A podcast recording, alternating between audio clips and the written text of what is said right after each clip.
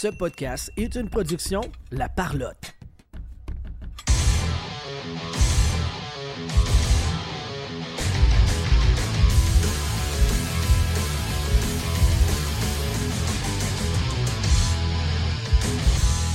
Dernier épisode de la journée, euh, de, notre première journée au Sports Hobby Expo au stade IGA de Montréal. Et là, ben, on vous le dit, on va, euh, on va scraper un petit peu la magie de l'enregistrement, mais nous venons d'avoir Stéphane Lebeau et Benoît Brunet en entrevue sur, euh, sur notre humble podcast.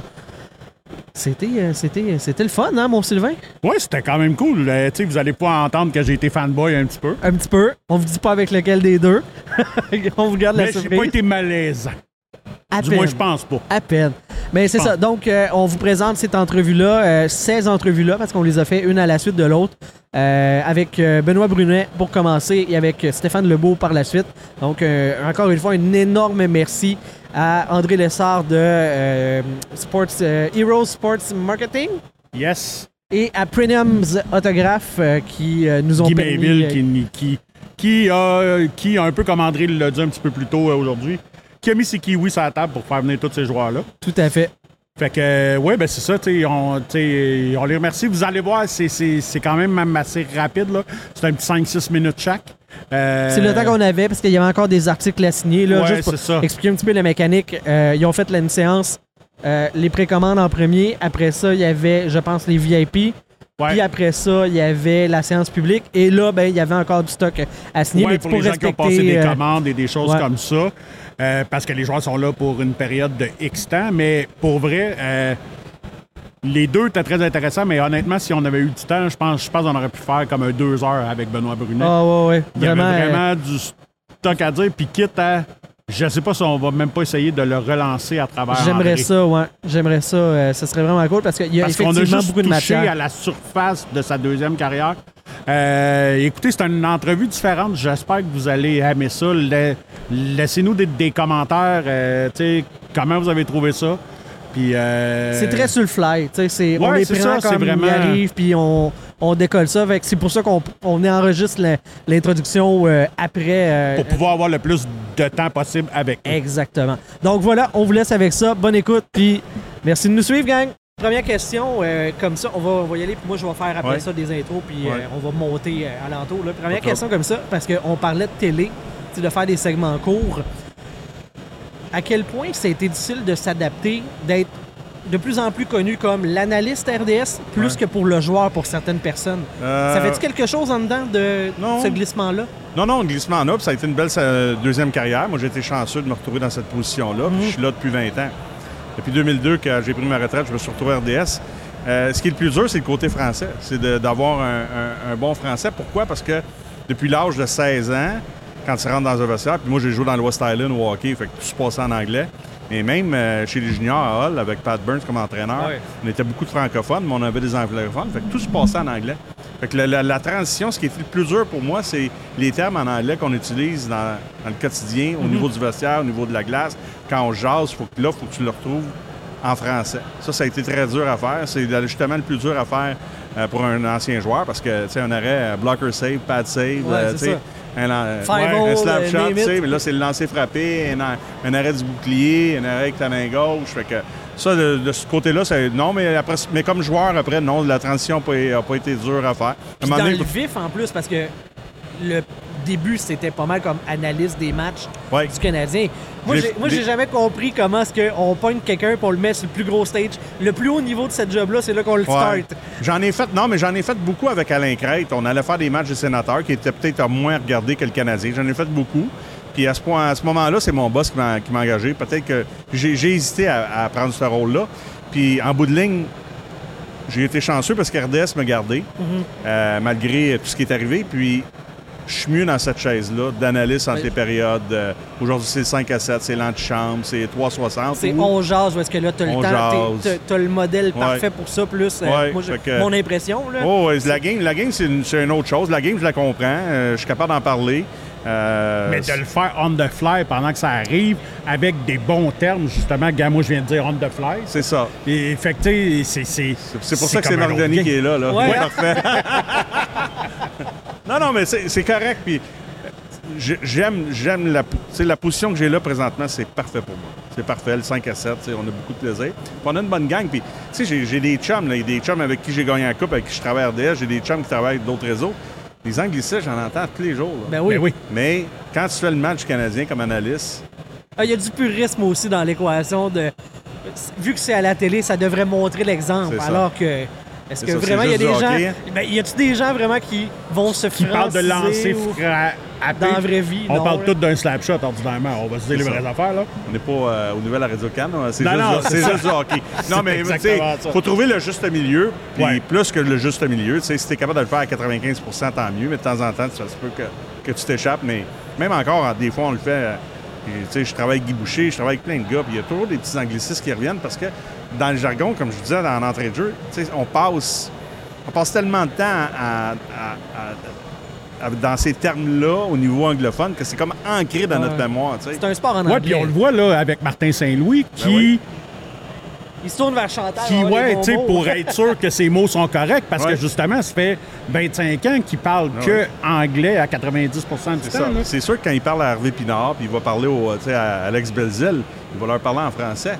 Mais quand il s'adresse aux joueurs, la majorité du temps, au groupe, dans les meetings, avant les matchs, les speeches d'avant-match, entre les périodes, ça se fait en anglais.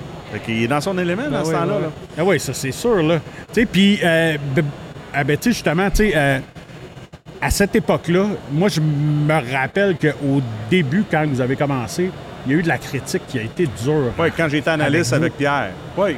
Comment on deal avec ça? Est-ce que la, est-ce que la carrière de joueur de hockey à Montréal a déjà mis une bonne carapace pour passer par-dessus ça? Ouais, j'imagine. Ouais, ben oui. J'imagine que ça Non, non, mais c'est jamais le fun, mais à un moment donné, euh, mais c'est pour ça que je te disais tantôt qu'après, tu sais, quand, quand j'avais parlé avec mes boss, regarde, on va te renvoyer euh, plus en. Puis ils disent, tu vas me remercier, puis je voyageais, puis ça, puis c'était un feu roulant, mais, tu sais, à un moment donné, surtout dans mes années, là, puis il y a eu de l'intimidation, on a parlé beaucoup d'intimidation, d'initiation, tout ça, là. Oui, oui, oui. Si on recule dans les années 70, ben moi, dans les années 80, là, puis 90, Ah, c'est sûr. c'était complètement différent. Il y a des choses que- qui ne passeraient pas aujourd'hui qui passaient dans notre temps. Fait qu'il fallait se former une carapace aussi au niveau de ce qu'on vivait avec des coéquipiers, avec des coachs, tout ça. Fait que, à un moment donné, de faire critiquer, ben, je l'ai eu comme joueur. Puis moi, comme joueur, quand je faisais une erreur, il n'y avait personne qui avait besoin de me dire. Je savais que je n'avais fait une. Fait que, sais, c'est la même chose. Si je fais quelque chose qui n'est pas correct en ondes, je, je le réalisais. Ça me décevait, tout ça, mais aujourd'hui, je veux dire, il faut que tu vives avec ça. Si t'es pas de vivre avec la critique à Montréal,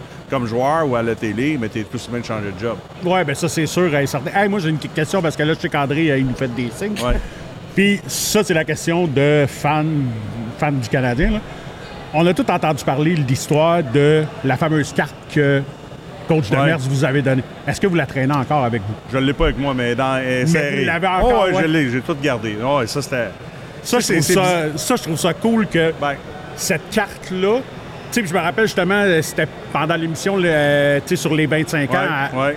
à RDS, puis, puis vous l'aviez toute sortie du portefeuille. Ouais, ouais. Et Regardez ça dans je trouve ça fort comment qu'un Ben, c'est- petit, tu sais, un bout de carton Anodin. nous a unis Ouais, c'était anodin. à la vie, à la mort. Ouais. Ben, c'était anodin comme, comme geste, Oui, mais qui est devenu significatif par la, par la suite. Il fallait l'avoir parce que sinon on avait une amende. C'est arrivé que les gars Ouais, l'avaient ouais, oublié, tout ça. là. Même Jacques l'avait oublié une fois. Ah, Puis, ouais? Ben ouais, Jacques Ah, l'avait oublié, puis il y avait un gars qui avait dit Hey, Jacques, t'as-tu ta carte? Non, je l'ai pas. Il a, mis, il a, mis- il a pissé de l'argent dans le pot, lui, avec. Fallait, fallait. Dernière question. Est-ce que dans ta carrière de hockey, il y a une décision que tu regrettes? Tu sais, d'a- d'avoir quitté le, le- le Canadien, après ça, signé Ottawa? de- Non, Est-ce que aucune. non? Tu n'as pas de regrets par rapport Non, à la non, carrière? aucune, aucune. Euh, tu peux pas. Moi, la, la seule chose que je regrette, puis j'avais aucun contrôle là-dessus, c'est les blessures que j'ai eues. Parce que c'est ça qui a changé euh, la direction de ma carrière. Parce qu'à chaque fois que je, m'en allais pour exploser, il y a une blessure qui me retardait, ouais. qui me ramenait au point de départ. Fallait que je recommence, je recommence avec Jacques, avec Pat Burns, avec euh, Mario Tremblay. Puis là, un moment donné, ben là, mon rôle a un peu changé. Je suis devenu plus un gars de troisième trio. Mais tu sais, si j'avais eu l'opportunité de rester en santé, c'est le seul regret. Santé, mais je l'ai pas eu. Fait que ça, ça fait partie de la puis ça, vie. malheureusement, ça, c'est pas quelque chose que vous contrôliez. Là, ça. Monsieur Brunet, Benoît Brunet, Ouais, merci. beaucoup pour Merci. euh, d'être passé à notre micro. Merci beaucoup. Ça me fait plaisir. All right. Merci. Monsieur Stéphane Lebeau qui se joint à nous. Sylvain, Salut les gars. enchanté. Je me suis même pas levé, comme un pauvre. Non, non, moi, je me lève. Moi, je me lève. Moi, j'ai un historique avec Stéphane Lebeau. J'ai un historique avec Stéphane Lebeau. Moi, faut que... Ben oui, va, va, là, tribute, là, vas-y, Sylvain. Ouais. C'est ça. Fais Moi, ça court, par exemple. On a t'sais- 4 minutes. Oui, oui, je le sais, là, mais le premier chandail du Canadien que je me suis acheté payé de ma poche, Ouais. un 47. T'es Le- sérieux? Fait, que- fait que là. Ben, puis- c'est un honneur, merci. Là, j'ai- puis ben là, j'ai une demande spéciale. Ah bon. OK? J'ai ma Coupe Stanley. Est-ce que je pourrais me la faire signer? Bien sûr. Ah, mon Dieu, que je suis heureux. Bon. Vous n'avez aucune idée à quel point vous me rendez heureux. Hey, ça, ça fait du bon podcast. Non, mais ça, il va y avoir un petit peu de montage. N'importe où. Je suis même pas regardant. Merci infiniment. Ça fait plaisir. Bon, là, mon bout de fanboy est fini, là. ça sera pas plus épeurant que ça, inquiétez-vous pas. C'est correct, ça n'a même pas fait mal. OK, c'est correct. C'est correct. Correct, c'est correct. Euh, écoute, je pense qu'on n'a pas le choix de parler du parcours en 93 euh, pour la Coupe Stanley. Euh, malheureusement, votre seul, mais au moins vous en avez une. Oui. Tantôt, Puis on une parlait. belle, là. Puis une belle quand même. On parlait tantôt du petit carton, du petit papier de, de Jacques Lemaire que vous aviez. De Jacques Demers. Jacques Demers. Jacques Demers. Jacques Lemaire. J'ai mélangé de. Est-ce que vous avez encore ce petit, euh, ce petit bout-là de papier? Oui, j'ai les deux cartes de 1993. J'ai la carte euh, de Jacques Demers qui avait remis euh, à tous les joueurs en début de série. Et puis euh, en finale de la Coupe Stanley, Patrick Roy est arrivé avec une autre carte. Ah oui? Et Ah, euh, euh, J'ai les deux cartes courant. euh, en ma possession. Je pense pas qu'il y a beaucoup de joueurs qui ont gardé ces cartes-là. Peut-être Guy Carbonneau, euh, il y a la carte de Jacques Demers. Si je me trompe pas, là, Guy l'aurait. Puis Mais je euh, moi, j'ai les deux. Benoît vient nous dire qu'il y avait celle Benoît de M. vient de nous dire qu'il y a celle de M. De, de Demers aussi. En tout cas, on n'est pas beaucoup à l'avoir regardé, mais c'est des beaux souvenirs. À l'époque, on ne savait pas que c'était pour être 30 ans plus tard que le Canadien. Non, c'est exactement ça. euh, n'aurait pas c'est gagné ce que je parlais avec Benoît un petit peu plus tôt. Tu sais, dans- ils ont fait une émission à RDS pour les 25 ans de la, de la Coupe Stanley. Ouais. Vous aviez mangé avec Coach Demers et tout. Puis moi, ça m'avait... Ça m'avait marqué que les gars avaient encore cette carte-là, puis ils l'avaient sortie. Puis comment ce petit bout de papier-là vous a unis à la vie, à la mort, tu sais, 30, tu sais, jusqu'à 30 ans plus tard, que vous- Ouais. tu qu'il y a bien des gars qui l'ont toujours, cette carte-là? Mais je dis toujours, euh, on n'est pas des frères de sang, on, on est des frères de coupe. Ouais. Puis euh, on est euh, liés ensemble pour toute la vie. Ce qu'on a vécu comme moment, partagé ces moments tellement intenses, des rêves réalisés pour la majorité des joueurs. Mais pour un Ben, Québécois gagner la Coupe Stanley Mais à pas juste les Montréal. Québécois, je veux dire, tout- toute l'é- l'équipe Ben oui, de ça. 1993, pour plusieurs, c'est le rêve de soulever la Coupe Stanley. Puis évidemment, là, tu, le- vous le mentionnez, on avait beaucoup de Québécois. Fait qu'on est des, des frères euh, unis par la Coupe Stanley. Puis euh, toute notre vie, euh, des fois, on peut être 10 ans sans se voir. Puis lorsqu'on a la chance de se rencontrer, ben, c'est comme si on s'était jamais quitté. Ah, ça, j'en doute pas. On n'en a pas parlé avec euh, M. Brunet tantôt, mais euh, comment ça va la relation entre le Canadien et les anciens? Est-ce que ça s'est ça s'est replacé avec le nouveau, la nouvelle direction? Est-ce que comment est-ce que ça se passe cette euh, Bien, les anciens Canadiens, on a toujours été très bien traités par l'organisation. On est choyés, on est une. Les Canadiens ont été une équipe, euh, une des premières équipes vraiment à, à soutenir et à encadrer ces anciens euh, Ouais. Canadiens. C'est sûr qu'il y a un moment donné, euh, l'accès au vestiaire des joueurs actuels était peut-être un petit peu plus limité, les contacts avec les joueurs. Euh, C'était des décisions qui avaient été prises par les gens à l'époque. Dernièrement, bon, je ne vais pas de façon euh, régulière dans le, Dans le La vestiaire. bonne. dans le ouais. vestiaire. Mais ce que j'entends, c'est que maintenant, c'est encore beaucoup plus facile de fraterniser puis de rencontrer le- les, les joueurs actuels. Euh, je dirais que dans mon temps, là, dans les années euh, début 90, euh, c'était le fun de côtoyer les frères Richard, Jean Ouais. Béliveau, Ben oui. Guy Lafleur, Yvan Cournoyer. Jean là, Yvan Lambert, un, un paquet d'autres joueurs, Dickie Moore. Euh, on fait partie de la même gang. Puis aujourd'hui, quand on a la chance d'aller dans le salon des anciens, c'est plus une question d'époque. Euh, c'est une question qu'on a joué pour la même équipe, la même organisation, puis on était le fier. Fait que même s'il y a des joueurs que j'ai pas joué avec nécessairement, on a toujours euh, un réel plaisir de, de se côtoyer, puis de parler, puis d'échanger. Est-ce que ça existe des euh, peut-être plus des joueurs du Québec qui vont tenter d'aller approcher les anciens justement pour des conseils comment parce que la ville de Montréal n'est pas facile avec ses athlètes surtout les, les joueurs du Canadien. Est-ce qu'il y a cette passation de la sagesse un petit peu qui se fait euh, Pas vraiment. Euh, puis même dans mon temps, on peut pas dire qu'on on demandait conseil aux joueurs, mais c'est c'est cette fraternité-là, ce respect de, de comprendre la tradition, l'histoire. de voir que ces gars-là euh, ont, bâti. Puis tu sais, le fameux euh, proverbe qui euh, le passage du flambeau. Ben, Ouais. Quelque part, euh, il faut que ça se fasse de façon euh, pas purement symbolique, mais de façon de, en côtoyer, en respectant le, le passé, le présent et le futur. Génial. Excellent. Merci beaucoup, Monsieur Lebeau. Mais ça me fait plaisir. Merci les gars. Merci infiniment. Merci là. Bonne continuation. Merci, là. Merci, Guy.